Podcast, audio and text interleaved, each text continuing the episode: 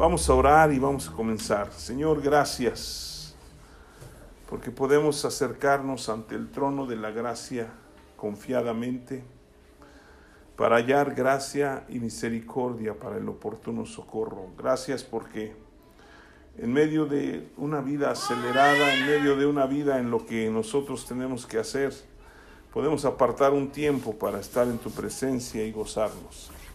Habla, Señor, a nuestros corazones y dirige nuestros, nuestra vista y nuestros oídos para conocer más de tu palabra.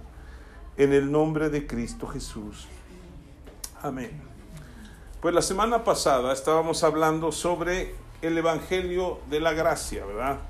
Hablábamos que la gracia no es un mensaje que está contenido dentro de la palabra o dentro del Evangelio, es el Evangelio de Jesucristo, son las buenas nuevas, es el regalo inmerecido que Dios nos ha dado.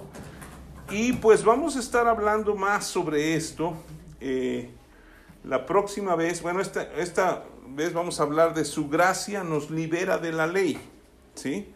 Su gracia nos libera de la, de la ley. Y yo estaba haciéndome una pregunta a mí mismo, ¿y por qué hablamos tanto de la gracia y de la ley? Y entonces, ¿para qué Dios nos dio la ley? ¿Sí? Entonces, si ustedes quieren saber para qué Dios nos dio la ley, pues vengan de ocho días para que sepan, porque esta vez no vamos a hablar de eso, ¿sí? La próxima semana vamos a hablar de cuál es el propósito de la ley ¿Y por qué nosotros ahora debemos vivir bajo la gracia y ya no bajo la ley, el antiguo pacto que Dios había hecho con su pueblo Israel? Entonces la gracia es el Evangelio de Cristo, es el regalo de amor que Dios nos dio a través de su Hijo Jesucristo. Y nosotros estamos, estábamos muertos en nuestros pecados, pero Jesucristo al hacerse pecado y morir por nosotros y nuestros pecados, nos ha hecho la justicia de Dios, ¿sí? Nosotros hemos recibido la justicia de Dios. Esto es muy importante porque yo necesito recalcárselos y necesito que ustedes mismos se lo recalquen a ustedes mismos, ¿no? Porque nosotros todavía como hijos de Dios pues estamos en el mundo y podemos o vamos a pecar. Pero Jesucristo murió por nuestros pecados pasados, presentes y futuros. Y a veces cuando estamos en situaciones que caemos, lo que queremos es alejarnos de Dios, ¿no? Porque decimos, no, el diablo viene y dice, ¿cómo? Tú dices que eres hijo de Dios y mira nada más, ya pecaste. Pero es cuando más nosotros tenemos que declarar que somos la justicia de Dios en Jesucristo, porque Jesucristo ya pagó por nuestros pecados, ¿sí? El hecho de que nosotros caigamos no quiere decir que estamos quitados del reino de los cielos. Es como platicábamos la semana pasada, que el hecho de que nosotros, estando en nuestros pecados, hiciéramos cosas buenas, no nos llevaba a la justicia de Dios, ¿no? O sea, hacíamos de repente alguna cosa buena y pues ya, ¿no? Pero seguíamos siendo pecadores. Ahora que somos justos, de repente pues cometemos errores o pecados, eso no nos saca porque nosotros queremos seguir caminando en la justicia de Dios. Entonces, algo muy importante, en Romanos capítulo 3, si quieren ver, ahí habla de algo que, que, es muy, muy, muy bueno para nuestras vidas y tenemos que aprender, y vamos a ver más cosas acerca de, de la gracia. Pero en Romanos capítulo 3, versículo 21 dice, pero ahora aparte de la ley se ha manifestado la justicia de Dios testificada por la ley y por los profetas, la justicia de Dios por medio de la fe en Jesucristo para todos los que creen en Él, porque no hay diferencia, ¿sí? No hay diferencia entre judíos, no hay diferencia en griegos, ¿sí? No hay diferencia entre nadie, ¿sí? Todos somos iguales, porque todos somos pecadores, ¿no? ¿O hay alguno que nunca ha pecado? Levante la mano. Si levanta la mano va a ser pecador porque está diciendo mentiras, ¿de acuerdo? Entonces, todos hemos pecado. Entonces, pero ya Jesucristo vino y nos ha justificado delante del Padre. Al morir en la cruz, nos ha justificado. Entonces, esto es importante, dice, porque ahora aparte, pero ahora aparte de la ley, se ha manifestado la justicia de Dios, testificada por la ley y los profetas. Como les estaba diciendo, la próxima semana vamos a hablar de qué es el propósito por el cual dio Dios la ley a los judíos y por qué ahora no debemos vivir bajo la ley, sino bajo la gracia. Ahora bien, si hemos sido justificados por gracia a través de la fe en Jesucristo, no debemos regresar a las obras de la ley, ya que por las obras de la ley nadie va a poder ser salvo y eso lo vamos a ver más adelante. ¿De acuerdo?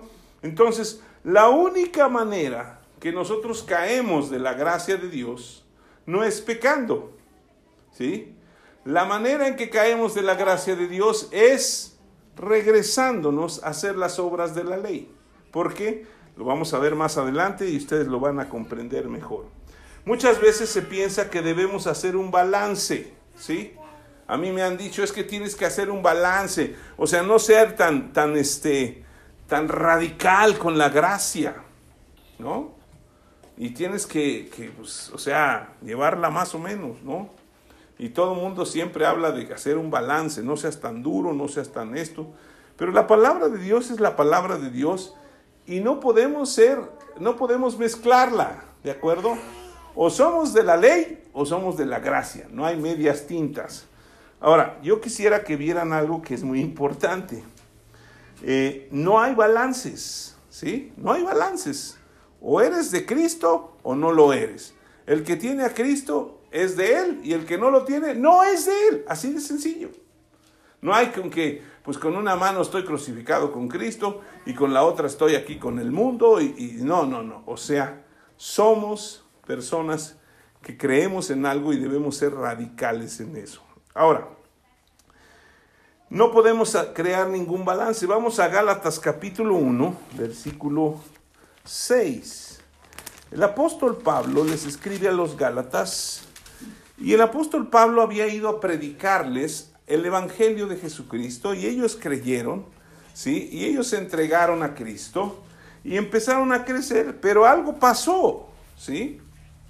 Algo pasó en ese, en ese lugar, porque en el versículo 6 dice, estoy maravillado de que tan pronto os hayáis alejado del que os llamó por la gracia de Cristo para seguir un evangelio diferente. No que haya otro, sino que hay algunos que os perturban y quieren pervertir el evangelio de Cristo. ¿Sí? Mas si aún nosotros o un ángel del cielo os, anunciare otro evangelio diferente al que hemos anunciado, sea anatema. Anatema quiere decir maldecido o maldición. ¿De acuerdo? Entonces, si nosotros hemos recibido a Cristo y hemos sido salvos por gracia y somos justificados por Él, por gracia, porque no lo merecemos, nosotros no tenemos por qué andar regresándonos a buscar hacer obras de la ley. Porque si no, estamos pues, en el afán de querer balancear. no es que pues yo tantito en la ley, tantito en la gracia. No, no. Es o gracia o ley. ¿Por qué? Porque la ley es así. La ley dice, tú tienes que hacer todo o si fallas en una cosa, estás perdido. Y la gracia no, porque la gracia nos recibe por el amor de Cristo, pero nosotros tenemos que recibir la gracia. Ahora, ¿Qué hemos recibido de, la gracia? ¿Sí? Porque a veces decimos, bueno, ¿por qué se habla tanto de la gracia y de la gracia? Nosotros hemos recibido la salvación, ¿sí? Cosa que no andábamos buscando. Dios en su gran amor vio al hombre que estaba muerto en sus delitos y pecados y suplió la necesidad del hombre a enviar a Jesucristo y que Jesucristo, no habiendo pecado jamás, se identificara con el hombre, cargara todo el pecado del hombre en la cruz, muriera por nosotros y nos diera salvación. Ese es el Evangelio. Entonces, si alguien llega diciendo, aún un ángel del cielo, me llama la atención que dice un ángel del cielo y no un, ángel caído, porque un ángel caído pues no le vamos a creer, ¿verdad? Pero hacia aún un ángel del cielo, no es que haya otro evangelio, es el, el único evangelio pero habla de una maldición, es, es más, anatema podría llamarse como una doble maldición para las personas que hacen eso. Ahora, no se preocupen, ustedes están bajo la gracia, no van a caer en eso, ¿de acuerdo? Y luego dice, como antes os he dicho, versículo 9, también ahora lo repito, si alguno os predica diferente evangelio al que habéis recibido, sea anatema. Pues busco ahora el favor de los hombres o el de Dios, o trato de agradar a los hombres, pues si todavía agradar a los hombres no sería siervo de Cristo. ¿Sí? Esto es muy importante porque muchas veces se predica, eh, a mí me lo han dicho, ¿no? Me lo han dicho así uno debe adecuar el Evangelio a los tiempos que vivimos. ¿Sí? Por, y por tanto debemos suavizar algunas cosas para no ofender a las personas. ¿Sí? A veces yo me, he puesto a pensar, yo trato de hablar lo más este, coherente posible, lo más amable, lo más respetuoso, y hoy la gente en el mundo no le importa si usted es viejito, grande, pequeño, mujer, hombre, le hablan como sea, ¿no es cierto? Y hasta con groserías. Me llama la atención en algunos lugares que pues a mí ya me ven como, como una persona mayor. Y eso pues nomás porque me ven las canas en la barba, ¿no? Pero voy a comprar agua y, y voy a cargar mis garrafones y de repente alguien me dice, no, lo ayudo. Ah, bueno, pues me ayuda, ¿no? Ya me vieron así como que ya no puedo, pero sí puedo. Pero lo curioso es que va uno a algún otro lugar y de repente unas chiquillas, señoritas, que yo no les calculo más que unos 20 años, 21, y me dicen, ¿qué quieres? y así como que, ¿cómo que qué quieres? Pues sí, pues sí, respétame un poquito más. No, no, a ver, a ver tú, ¿qué, qué haces esto y esto y lo otro, no? Y yo digo, ay, Dios mío, pues cómo han cambiado los tiempos, pero la palabra de Dios no cambia, ¿sí? Ni tampoco tenemos que adecuarla para que suavicemos las cosas y no se vayan a ofender los hombres o las mujeres. Ahora que estamos entre los hombres y las mujeres, ¿no? Entonces, no digas eso tan duro porque pues, la Biblia es la Biblia. Y Pablo está diciendo, mira, yo no estoy haciendo esto para agradar a los hombres. Porque si yo quisiera agradar a los hombres, pues no sería siervo de Cristo. Y él empieza a explicar, mas os hago saber, hermanos, que el Evangelio anunciado por mí no es según hombre. Pues no lo recibí ni lo aprendí de hombre alguno, sino por revelación de Jesucristo, porque ya habéis oído acerca de mi conducta en otro tiempo en el judaísmo, que perseguía sobremanera la iglesia de Dios y la asolaba. Eso le agradaba a los hombres, ¿sí o no? Y por eso dejó de hacerlo, porque Jesucristo se reveló a su vida. Y en el judaísmo aventajaba a muchos de mis contemporáneos en mi nación, siendo mucho más celoso de las tradiciones de mis padres, pero cuando agradó a Dios que me apartó desde el vientre de mi madre y me llamó por su gracia, revelar a su Hijo en mí, para que yo le predicase entre los gentiles, no consulté enseguida con carne y sangre, ni subí a Jerusalén a los que eran apóstoles antes que yo, sino que fui a Arabia y volví de nuevo a Damasco.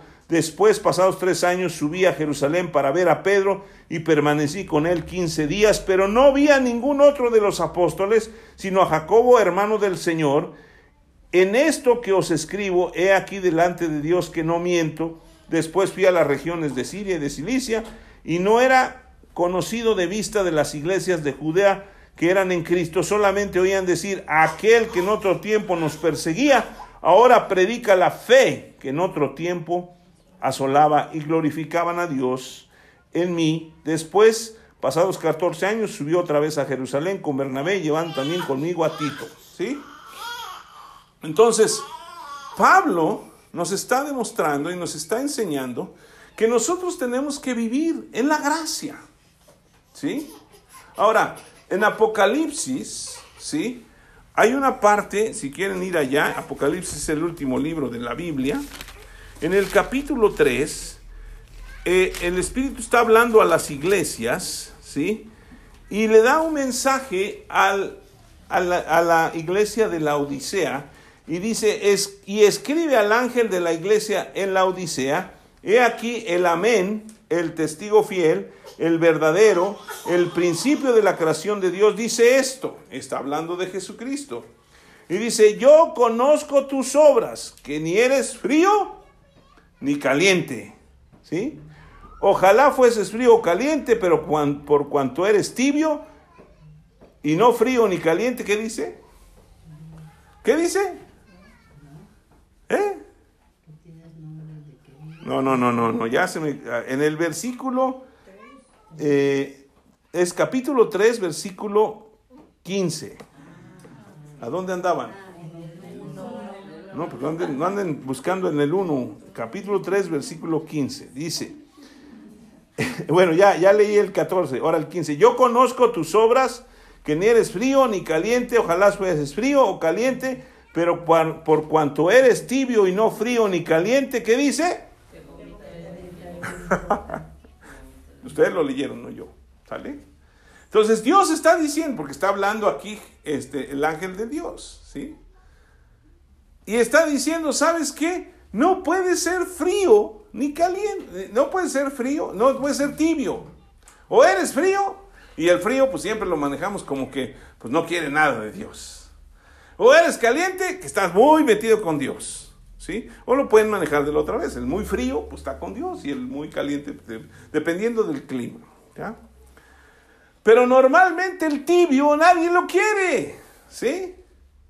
Entonces no podemos estar creando un balance entre la gracia y la, la ley para agradar a los hombres, para decir, bueno, pues mira, este, pues vamos a tratar de adecuar hoy en día, ¿no? Hoy en día tenemos un gran, pero gran problema. Hay muchos divorcios, ¿no? Y se divorcian y luego se casan y luego ya tienen hijos por doquier. Y luego conocen a Cristo y dices, ¿y ahora qué hago? Porque ya están repartidos. Bueno, la Biblia dice que como conocemos a Jesús, nos queremos, ¿de acuerdo? Ya no van a seguir repartiendo por todos lados. Pero ese es un problema. ¿Por qué? Porque si lo hacemos en Cristo, adulteramos. ¿Sí? Porque dice la Escritura que cuando nosotros nos casamos, ¿sí? Es para toda la vida.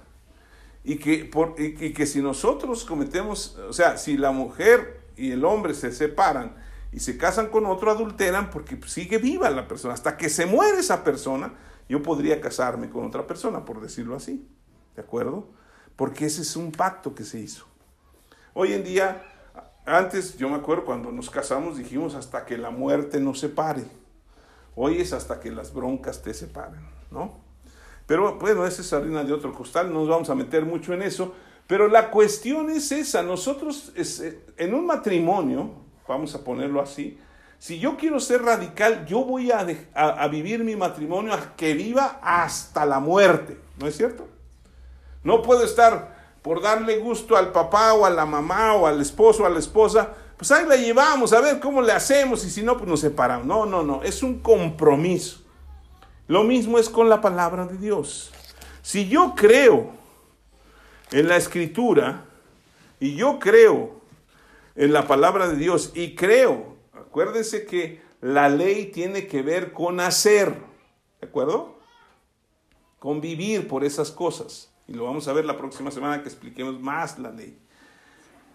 Y la fe tiene que ver con el creer. Entonces, si yo creo que Jesucristo me ha justificado, lo que voy a vivir es una vida diferente porque yo quiero ser como Cristo. ¿Sí? Ahora, regresemos a Gálatas, ¿sí? Yo sé que ninguno de nosotros es tibio, aunque aún le guste a usted los huevos tibios, ¿no? Pero definitivamente nosotros vamos a ser radicales. Yo creo en la justicia de Dios. Él ya me justificó, ¿sí? Y algunos dirán, no, pero ¿cómo te sientes tú si eres bien tremendo? No, no, ya me justificó, yo soy justo, ¿sí? Entonces, si las personas no creen en eso, si las personas opinan otra cosa, usted y yo necesitamos regresar a la palabra y decir, ¿qué dice la palabra de mí? Que soy justo, porque he creído en Jesucristo. Por eso la Biblia dice que el justo por la fe vivirá. Nosotros creemos y vivimos por fe. Ahora, regresando ahí a Gálatas, en el capítulo 3, eh, bueno, vamos a leer en el capítulo 2 eh, de todo lo que está hablando Pablo. Dice eh, versículo 8.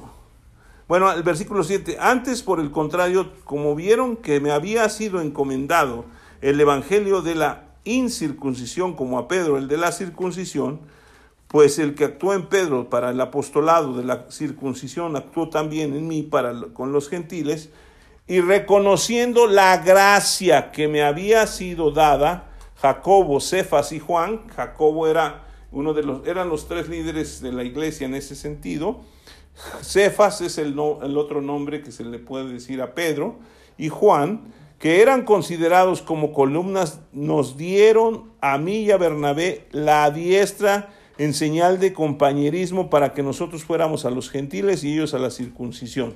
Solamente nos pidieron que nos acordáramos de los pobres, lo cual también procuré diligentemente hacer. ¿Sí? Entonces, vemos aquí cómo el apóstol Pablo está aferrándose y mostrando que el evangelio que él predica es el evangelio de la gracia. Y le está diciendo a los Gálatas, ¿saben qué? Aún los apóstoles consideran el evangelio que estoy predicando como correcto. Entonces él les está diciendo, ¿saben qué? No tienen que andar escuchando otro tipo de evangelio. No hay otro evangelio, es uno solo. Y es el evangelio de la gracia. Y luego ya, este, en el, eh, más adelante, en el versículo 16, eh, dice, eh, versículo 15, nosotros judíos de nacimiento y no pecadores de entre los gentiles, sabiendo que el hombre no es justificado por las obras de la ley, sino por la fe en Jesucristo, nosotros también hemos creído en Jesucristo para ser justificados por la fe en Cristo y no por las obras de la ley, por cuanto por las obras de la ley que dice, nadie será justificado. ¿Sí? Nadie será justificado. Entonces, no es que, ¿sabes que Yo sí cumplo los diez mandamientos. Cúmplelos, pero no eres justificado. ¿Sí? Porque solamente hay un solo mediador entre Dios y los hombres, que es Jesucristo. Y es un solo sacrificio. Si usted guarda la ley, póngale mucha atención a esto, usted tiene que hacer sacrificios constantes para redimir aparentemente sus pecados, porque está bajo la ley. ¿De acuerdo? Pero si usted está bajo la gracia, usted ya recibió un solo sacrificio. Y por eso Juan el Bautista declara a Jesucristo, ese es el Cordero de Dios que quita no dijo que quitó o que va a quitar. Que quita tiempo presente continuo. ¿De acuerdo? Quita el pecado del mundo. ¿Sí? Pero para que nosotros podamos ser libres de ese pecado del mundo, necesitamos creer en Jesucristo. Entonces, por eso, la gracia nos libra de la ley. ¿Sí? Porque nosotros ya no estamos bajo la ley, ya no vamos a hacer las obras de la ley. Y todos ustedes saben la ley, en los diez mandamientos, ¿no? Honrarás a tu padre y a tu madre, no dirás falso testimonio, este, no matarás, no, y todo lo que ustedes se acuerdan, ¿no? Y al final que decía, no desearás la mujer de tu prójimo, y el último, ¿cuál era? Ni me acuerdo. Bueno, ustedes lo pueden leer en Éxodo 20, ¿sí? Pero realmente, ¿sí? nosotros nos damos cuenta que eso no lo podemos cumplir. Entonces nos aferramos a la gracia y la gracia nos libera de la ley. Ya no vamos a estar bajo las obras de la ley. Ahora vamos a vivir en las obras del Espíritu Santo, ¿sí? en el mover del Espíritu Santo. Versículo 17 dice, y buscando ser justificados en Cristo, también nosotros somos hallados pecadores. ¿Es esto, es por eso Cristo ministro de pecado? En ninguna manera. O sea, si yo, esto lo está explicando Pablo y se los explico así, si yo cometo un pecado, por eso ya Cristo ya es pecador, no. ¿De acuerdo? Soy yo. Entonces necesito a Cristo y soy justificado por Cristo. Es lo que está diciendo Pablo. En ninguna manera, versículo 18, pues si las cosas que destruí las vuelvo, las mismas vuelvo a edificar, transgresor me hago. porque yo por la ley soy muerto para la ley, a fin de vivir para Cristo. Y aquí está un versículo que pues yo quisiera que se lo aprendieran porque es tremendo.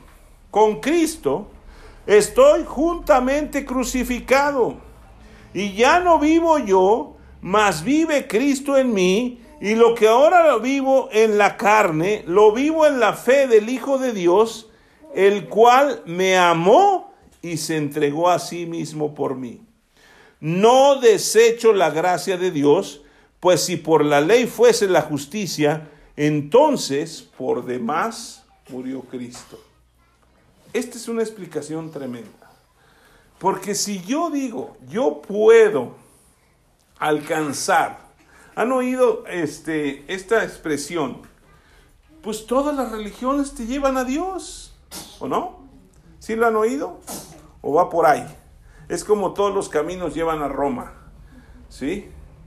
Pero yo no, por más que camino y camino, nunca he podido cruzar el charco para llegar a Roma. Pero todos los caminos dicen, es que todas las religiones te llevan a Dios, no es cierto. El único camino para llegar al Padre es Jesucristo. ¿Sí? Jesucristo mismo lo declaró en Juan 14, 6.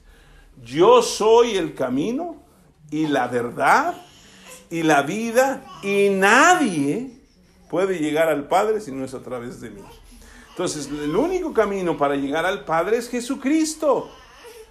Y la ley no nos lleva. Entonces, si nosotros pudiéramos ser salvos por la ley, entonces ¿para qué vino Jesucristo? ¿Verdad? Si nosotros nos queremos meter con la ley y decir, ¿sabes qué? Yo voy a vivir por la ley, entonces le estamos diciendo, Jesucristo, tu sacrificio no funciona, no sirve para mí, yo puedo solo. Y usted y yo sabemos, y sabemos porque sabemos, que no vamos a poder. sí, ha habido millones de personas que lo han tratado de hacer y jamás lo han logrado. ¿Ok? Entonces nosotros necesitamos tomar el Evangelio y ser radicales en la gracia. Tenemos que ser radicales en lo que creemos. ¿Sí? Porque usted tiene una convicción. Por ejemplo, si usted le dice, oye, le dice a alguien, oye, toma esa, esa pistola y mata a fulano, ¿usted lo haría? ¿Por qué? Porque usted tiene una convicción de lo que se debe hacer y lo que no se debe hacer, ¿cierto?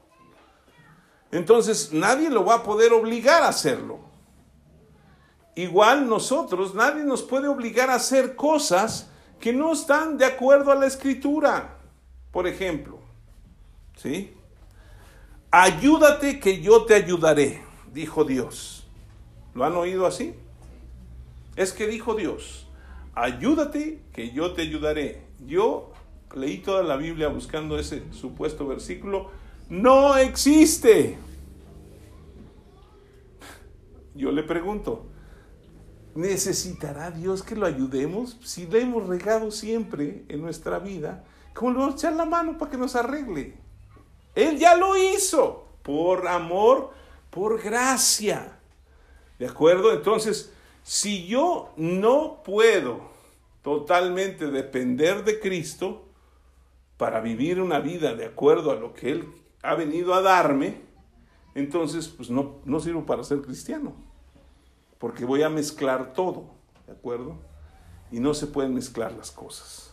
Ahora, Pablo les dice ahí a los Gálatas, que bueno que no éramos Gálatas, ¿verdad?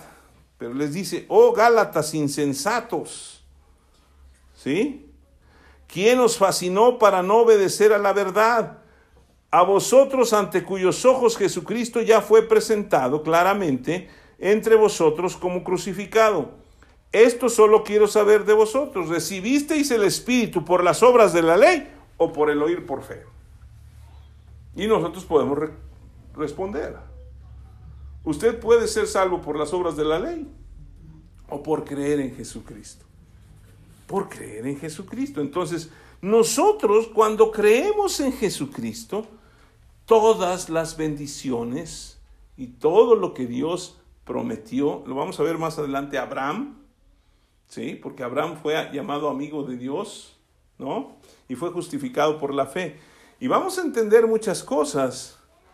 Eh, esto nos va a durar para todo el año, para que estemos hablando de, la gracia y para vivirlo. Porque usted sabe que Dios tiene lo mejor para usted. Usted, vamos a comparar un poquito. Usted como padre, ¿qué es lo que desea para sus hijos? ¿Eh? Yo creo que hoy tenemos tantos problemas en, en, la sociedad porque hoy se les da todo a los hijos, ¿no? Ay, mi hijo, no vayas a barrer porque te vayas a cansar, ¿no? Póngalos a barrer, ¿sí?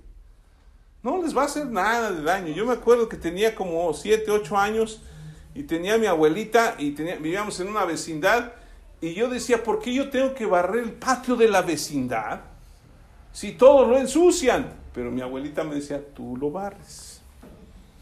Y pues al principio yo brochazo para acá, para acá, para allá y me decía, no, se barre así y me enseñó a barrer. No me gusta mucho eso que me enseñó porque ahora mi esposa me dice, tú barres muy, buen, muy bien, barle. Pero no nos dejaban sin hacer. Mi mamá era de las personas que decía, a ver, hijo, vete a trabajar. ¿Te acuerdan que había dos meses de vacaciones? ¿Sí? Entonces a mí me decían, vete a trabajar. ¿Pero en qué? Pues ve a ver. Y pues en algún tiempo me mandaron a una herrería con un tío, ¿sí? y nos pagaban un montón, 30 pesotes a la semana, que no era nada. Pero en realidad pues, nos gastábamos todo en el lunch, porque sí llevábamos como cinco tortas, ¿no? Pero ¿sabe qué? Aprendí de la herrería. Luego, pues vete a ver en qué consigues trabajo. Y me puse a vender candiles. Lo primero que empecé a vender fue las famosas toallitas esas para secar la cocina que salieron, se llamaban Scotch Bright. ¿Sí? Y yo andaba en las calles, costaban cinco pesos y me ganaba un peso. Y ahí andaba yo. Y después vendí candiles y después, me hice vendedor, porque yo vendía de todo, ¿no? Eh, y tengan cuidado porque los puedo vender a ustedes. Nada, es cierto. Pero en realidad me mandaban a trabajar. Y algo que no me gustaba que hacía mi mamá es que cuando yo llegaba, me decía, ¿cuánto ganaste? Pues me gané 10 pesos. A ver, vengan 5. Y me quitaba 5 pesos. Al principio yo no lo entendía. Después me puse a trabajar en un... mi papá me metió en un lugar donde se hacía el mármol. Y ahí sí me fue, pero durísimo, porque bajábamos... Yo trabajaba en una parqueadora que era la que cortaba el, mármol y bajábamos unas lajas y yo las bajaba. Tenía 14, 15 años. Y pesaban, pero en serio y yo tenía que cortarlas y ahí ganaba 950 pesos a la semana. Llegaba a la casa y mi mamá me decía, la mitad. ¿Sí? Y esto se los voy a platicar porque es muy bueno. ¿Sí? Entonces, cuando yo llegaba, ya después un amigo me invitó para que nos fuéramos a trabajar, vendíamos muebles los domingos. Toda la semana estaba yo en la escuela y el domingo mi cuate me despertaba a las 3 de la mañana, cargábamos la camioneta y nos íbamos a un pueblo y a vender muebles y en lo que él cobraba, porque él era el cobrador, yo vendía. Y de todo lo que vendía yo me ganaba el 10% que era el enganche. Y ganaba yo un chorro. Yo creo que una vez me gané como 4 mil pesos en un domingo, lo que hoy es 4 mil pesos. Llegaba a la casa y mi mamá, la mitad. Nunca me ha pesado, se los digo, dar dinero a mi casa, porque me acostumbré a que yo tenía que dar.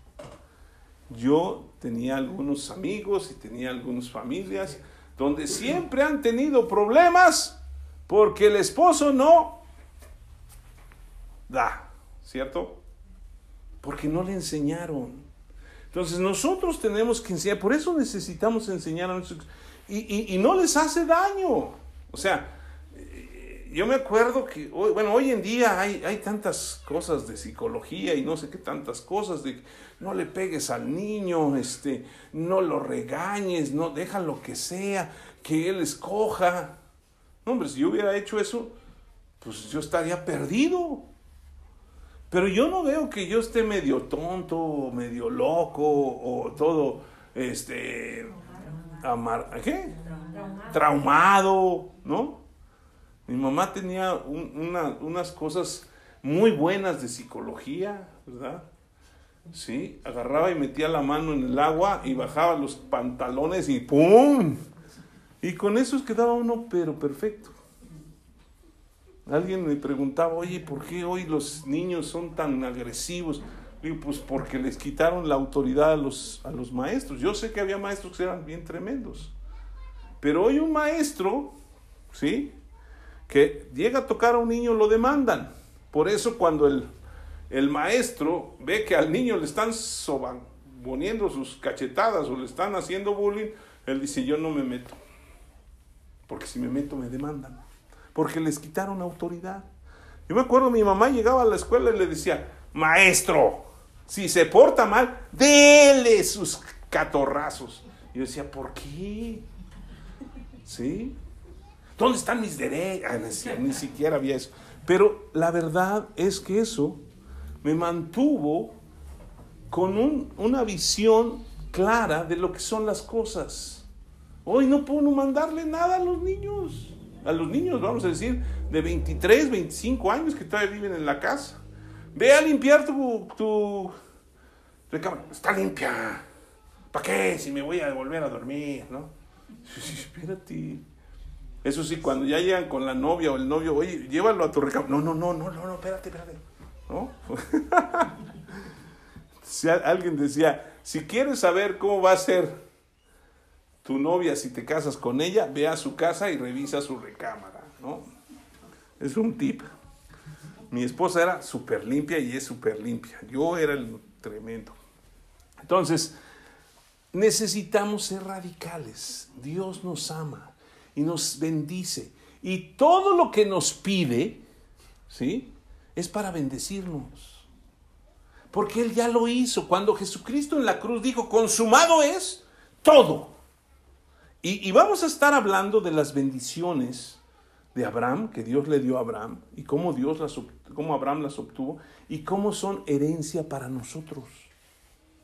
De verdad, nosotros no tendríamos por qué estar enfermos. Ni siquiera tendríamos por qué ser pobres, porque tenemos la bendición. Pero el diablo se ha encargado de que nosotros dudemos y nos ha tratado de estar metiendo que tenemos que ganarnos el cielo. Y nadie se lo puede ganar. El cielo es gratis y Dios nos lo da a través de Jesucristo. Entonces, muy importante. Ahora, ¿por qué digo que la gracia nos libera de la ley. ¿Sí? Ahí vemos en capítulo 3, dice en el versículo 6, ¿sí? Dice, así Abraham creyó a Dios y le fue contado por justicia. Sabed, por tanto, que los que son de fe, estos son hijos de Abraham. ¿Usted es hijo de Abraham? Ok. Y la escritura, previendo que Dios había de justificar por la fe a los gentiles, dio de antemano la buena nueva a Abraham diciendo, en ti serán benditas todas las naciones. ¿Sí? De modo que los de la fe son bendecidos con el creyente Abraham, porque todos los que dependen de las obras de la ley están bajo qué? Maldición. Pues escrito está maldito todo aquel que no permanece en todas las cosas escritas en el libro de la ley para hacerlas. ¿Cuántos quieren hacer la ley?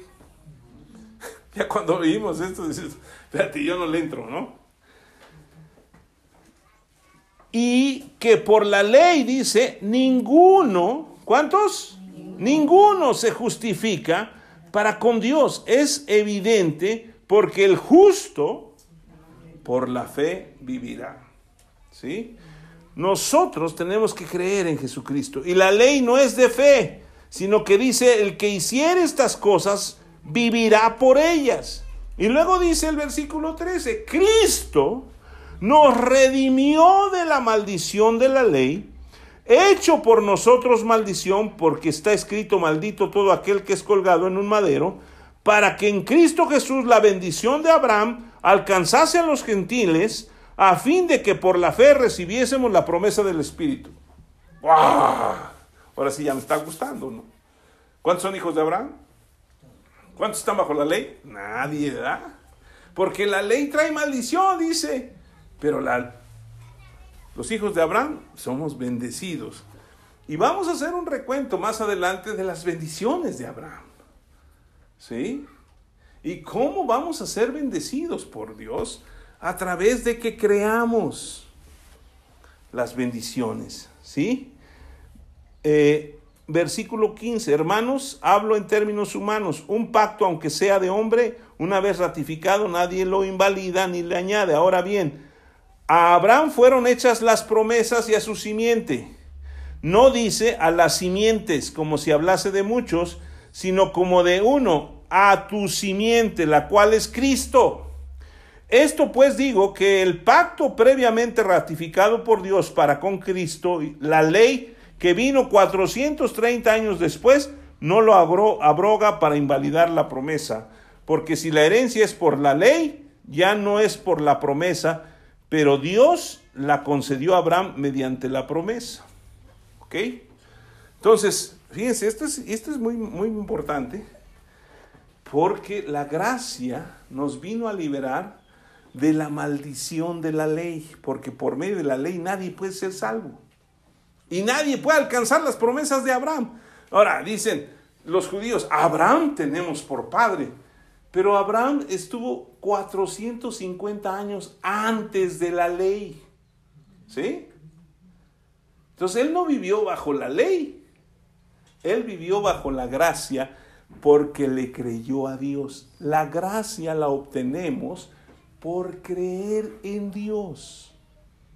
Por eso somos justificados.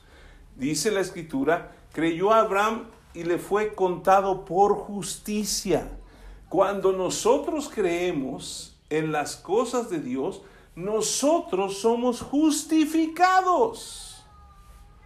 Y entonces somos justos.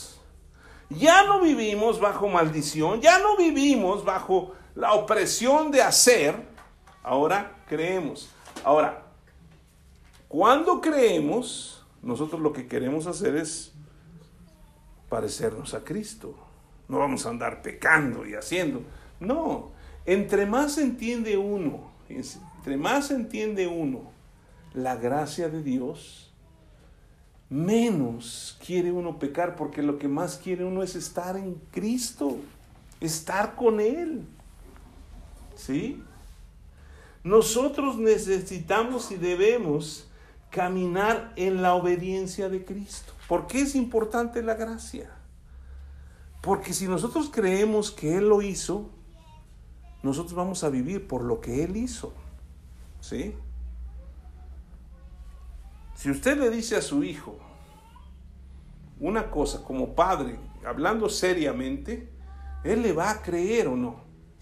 Y si Él cree, Él va a saber que usted va a responder o que es cierto. ¿De acuerdo? Pero no le va a creer a cualquiera, ¿o sí?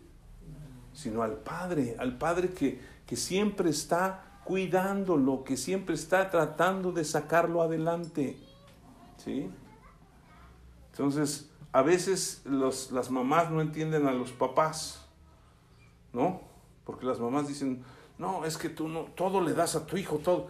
Pues no sé, es algo yo amo a mis hijos y quiero darles lo mejor, ¿sí? Y a veces hasta me paso, ¿no? Y entonces ahí tengo al Espíritu Santo, que es mi esposa, y me dice, no, todo, espérate, tranquilo, ¿no? Pero, pero usted igual, ¿no? Y yo, y sabe qué?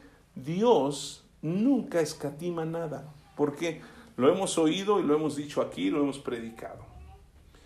El que no escatimonia a su propio hijo, sino que lo entregó por todos nosotros.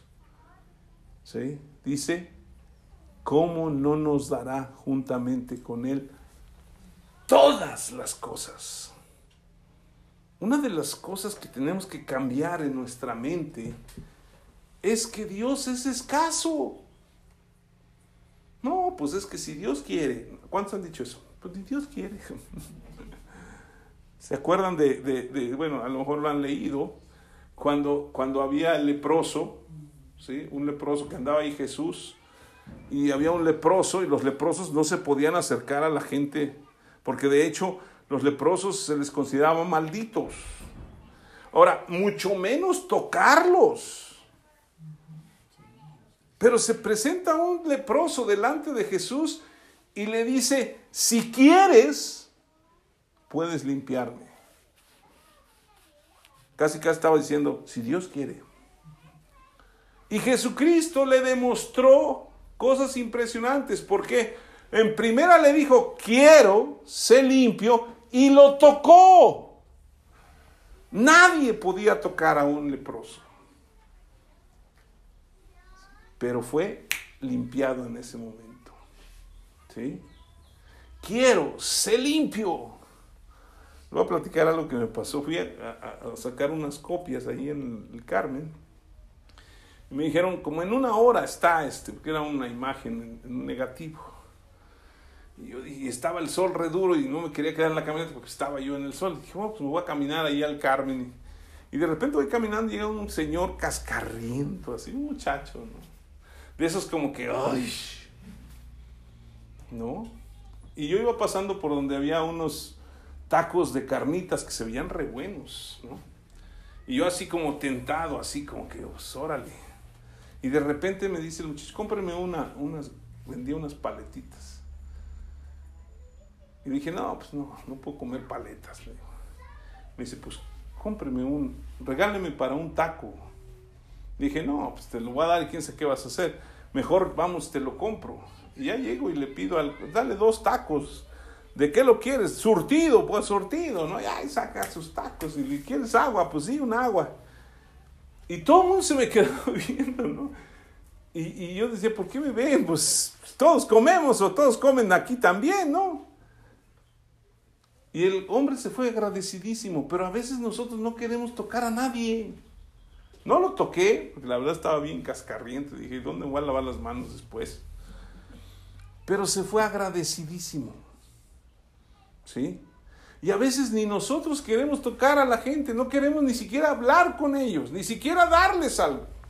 Alguien me decía, yo ni siquiera me hubiera parado. Pero ¿saben qué? Jesucristo, no importa lo que tengamos, Él toca nuestras vidas y quiere bendecirnos. ¿Cómo podría yo? Bueno, estamos grabando, pero lo quiero grabar mil veces. Lo único que Dios quiere es bendecirle. ¿Sí? Nosotros somos los que siempre ponemos pretextos. A, ver, los papás me van a decir si no es cierto. Yo les digo a mis hijos, mira, vamos a hacerle así, así, así, así, y vamos a lograr esto. Y siempre, no, pero es que esto y el otro y esto, y siempre ponen mil peros. Y les digo, uno les quiere allanar el camino y ustedes afuera quieren poner piedras. Pues háganlos como ustedes quieran. Porque así somos. Dios nos quiere bendecir. Sí, pero esto y esto. Y le ponemos piedras a Dios para que nos bendiga. No lo merezco. Nadie lo merece. Nadie. Pero a Él le plació. Jesucristo dijo, no temáis manada pequeña porque a vuestro Padre Celestial le ha placido daros el reino. Se complace en que nosotros seamos bendecidos. Entonces necesitamos vivir bajo la gracia para quitar la maldición de la ley. Por eso la gracia nos libera de la ley. ¿Sí? Y Jesucristo vino a redimirnos de la maldición de la ley. Ya lo leímos. ¿no? Ahora, una vez que caminamos en la gracia, ¿cómo vamos a saber qué son las bendiciones que Dios nos ha dado? Pues a través de la palabra. Nosotros tenemos que leer la palabra de Dios para saber qué es lo que Dios nos ha dado. Tenemos la Biblia en dos testamentos. Los testamentos son un legado que se deja como herencia, ¿no? ¿Usted quiere oír lo que Dios le dejó? O sea, si yo tuviera un padre que ya se murió, sí, pero que tuviera un papá que era archirrequete millonario y se muere, Yo sí querría estar en la lectura del testamento, ¿o no? Para saber qué me toca. Ya si no me toca nada, pues ni modo.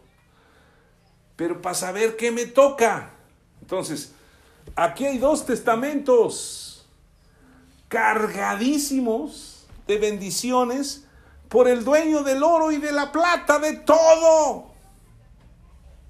¿No quiere usted oír? ¿Qué le toca? Pues póngase a aprender a leerlo. Ahora, Jesucristo vino a redimirnos de la ley, ¿sí? Nosotros debemos caminar en la obediencia de Cristo. Segunda de Corintios, capítulo 10, versículo 3. ¿Sí? Porque usted dirá, bueno, pero nosotros ya no andamos en las obras de la ley, pero todavía vivimos en la carne. ¿Sí? Pero Pablo responde y dice algo muy tremendo. Dice, pues aunque andamos en la carne, no militamos según la carne. Porque las armas de nuestra milicia no son carnales, sino poderosas en Dios para la destrucción de fortalezas, refutando argumentos y toda altivez que se levanta contra el conocimiento de Dios y llevando cautivo todo pensamiento a la obediencia de Cristo. Aquí está mal. ¿Sí? Porque el versículo final, al final dice, refutando argumentos, toda altivez se levanta contra el conocimiento y llevando cautivo todo, llevando cautivo todo pensamiento a la obediencia de Cristo. Él es el que obedeció y nosotros recibimos la bendición. Por su obediencia, nosotros tenemos autoridad. ¿Sí? Porque yo decía, ¿cómo, ¿cómo voy a llevar mis pensamientos? Siempre he pensado, ¿cómo, cómo, cómo llevo cautivos? Los amarro, los agarro no, simple y sencillamente lo que yo voy a hacer es creer en la obediencia de Jesucristo y caminar en su obediencia. Él obedeció, entonces yo soy bendecido. Porque yo, así como Él se hizo como yo, yo me hago como Él. ¿De acuerdo? Por el pecado de un hombre pasó la muerte a todos los hombres. Y por la obediencia de uno solo, todos somos obedientes, los que creemos en Él. Entonces, Aquí hay algo muy importante. Aunque andamos en la carne, no militamos según la carne, porque las armas de nuestra milicia no son carnales. Siempre yo había pensado que las armas de nuestra milicia eran para echarse al plato a Satanás, para pelear con Satanás y aplastarlo. Pero eso ya está. Satanás es un, un enemigo vencido. Jesucristo lo venció y dentro de poco aplastará en breve su cabeza, dice la escritura. Entonces, ¿a qué se refiere esto de las armas de nuestra milicia? No son carnales, sino poderosas en Dios para la destrucción de fortalezas. Esto se refiere que nuestras armas son la gracia de Jesucristo que nos lleva a refutar argumentos que nos quieran devolver a la ley. Porque aquí dice, refutando argumentos y toda altivez que se levanta contra el conocimiento de Dios. ¿Sí? ¿Cómo puedo yo vencer todas esas cosas que me van a bombardear diciendo que no soy justo? Porque si usted sabe, y lo decíamos la semana pasada, que Satanás, si usted sabe que, la, la gracia lo lleva a la justificación como enemigo de Dios, si es que fuéramos enemigos de Dios, ¿qué atacaríamos? La gracia y la justificación, ¿no? Y eso es lo que está atacando el diablo. Tú no eres justo, tú no eres, tú no puedes creer nada más, este, tienes que hacer, tienes que hacer, ¿sí? Y entonces es un argumento diabólico. ¿Cómo lo refutamos? Por la obediencia de Cristo. ¿Sabes qué? Yo no puedo, pero Cristo ya lo hizo por mí. ¿Sí? Yo no puedo vencer, pero Él ya venció, Él me ha hecho más que vencedor por medio de su amor. Por eso necesitamos saber las escrituras, por eso necesitamos alimentarnos de las escrituras. ¿Para qué? Para que sepamos qué nos ha sido dado. Y va a haber mucha gente que les va a argumentar. Yo me acuerdo que en una ocasión estaba hablando con una persona y le decía, oye, es que la Biblia dice, Y de repente se voltea y me dice, pero es que yo no estoy de acuerdo en muchas cosas que dice la Biblia. Oh, yo me quedé así. Dice, es que la, la misma Biblia se contradice. Y agarré mi Biblia y le dije, ahí está, ¿dónde? Bueno, es que yo no la he leído. Entonces, ¿cómo puedes argumentar algo que no sabes? Porque todo el mundo argumenta, ¿no es cierto? Y para derribar esos argumentos, ¿qué tenemos que decir? ¿Sabes qué? Lo dice la escritura y yo lo creo. Lo dijo Dios, yo lo creo. Porque imagínense que ustedes son mis hijos. ¿Sí? Vamos a decir espiritualmente, pero también vamos a decir son mis hijos. Y yo tengo un chorro de millones de pesos y me muero. ¿Sí? Y yo digo, pues a, a ti te van a tocar 100 millones, a ti otros 100 millones y a aquel le van a tocar mil millones. Por más que argumenten y todo, que por qué le dejaron los mil, al otro le tocan los mil, ¿sí o no? Porque está escrito. Aunque los que tienen 100, pues están enojados, porque con 100 es un montón, ¿no? Pero eso está escrito. Por eso Jesús cuando resistió al enemigo, le dijo, escrito está. No solo de pan vivirá el hombre, sino de toda palabra que sale de la boca de Dios. Y tres veces lo resistió con la palabra. Porque está escrito. Y dice la escritura, hay algunas cosas que Dios no puede hacer. Y una de ellas es, no puede mentir. Si Él lo dijo, lo va a hacer. Y si Él lo escribió, lo va a hacer. Y Él dice en su palabra, amado, yo deseo que tú seas prosperado en todas las cosas y que tengas salud, así como prospera tu alma. ¿Cómo debe prosperar nuestra alma? Este es otro mensaje, pero es creyendo en la gracia. No lo merezco, pues no. Pero pues a Él, Él me lo quiso dar. ¿O no? Para terminar, su hijo se porta mal. ¿Sí? Que normalmente no lo hacen. Yo sé que sus hijos son bien portaditos. ¿Sí? Pero desde antes le había dicho, papá, yo quiero unos tenis.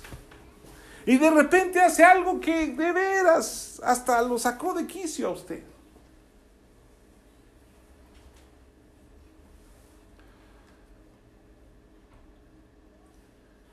Y pasa una semana, dos semanas y de repente usted llega con los tenis. ¿Se los merece? ¿Pero por qué se los da? Porque a usted le place. Así de sencillo. A mí me place dártelos, aunque no te los merezcas. Ahora, si nosotros siendo malos sabemos dar buenas cosas a nuestros hijos, ¿cuánto más el Padre Celestial dará? todas las cosas que le pidamos. Pero es que nos hemos alejado tanto de considerar a Dios como Padre. Y Jesucristo es lo que vino a hacer a la tierra, a mostrarnos al Padre. Porque antes de la ley no dice que teníamos a Dios como Padre. La gracia nos ha mostrado el amor del Padre. Entonces nosotros respondemos a la obediencia de Jesucristo en su obediencia. Cuando nosotros nos equivocamos o pecamos, Dios no está viendo nuestro pecado, está viendo la sangre de Cristo que pagó todo nuestro pecado. Y ya, nunca más se acuerda de nuestros pecados. Ya lo leímos la vez pasada. ¿Sí? Entonces, todos los días todos los días, levántese y diga, yo soy la justicia de Dios en Jesucristo. Y voy a caminar en su obediencia. Lo que Él hizo me beneficia a mí. Yo soy la justicia de Dios en Jesucristo. Porque por mí lo hizo Jesús. Señor, gracias por tu palabra, porque nos enseña tantas cosas y a base de, estarlas repitiendo una y otra vez, tenemos que recibirlas y entender que no es por lo que hacemos, ni por lo que somos, que somos bendecidos por Dios. Es por lo que hizo Jesús. Y Él nos compró y nos dio la autoridad de ser hechos hijos de Dios. Y ahora como hijos podemos acercarnos al Padre y recibir la bendición. Ayúdanos, Señor, a caminar en la fe del Hijo de Dios. Porque es por fe, no por obras. Nosotros no podemos hacer nada. Sí, nuestra fe tiene que actuar, pero es la fe, no las obras de la ley. Y nosotros vamos a caminar en la fe del Hijo de Dios. Porque a ti te ha placido darnos el reino. Gracias porque la gracia vino a librarnos de la maldición de la ley. Y ahora somos hijos de Dios, justificados por Jesucristo en su sacrificio. Te damos la gloria y la honra en el nombre de Jesús. Amén.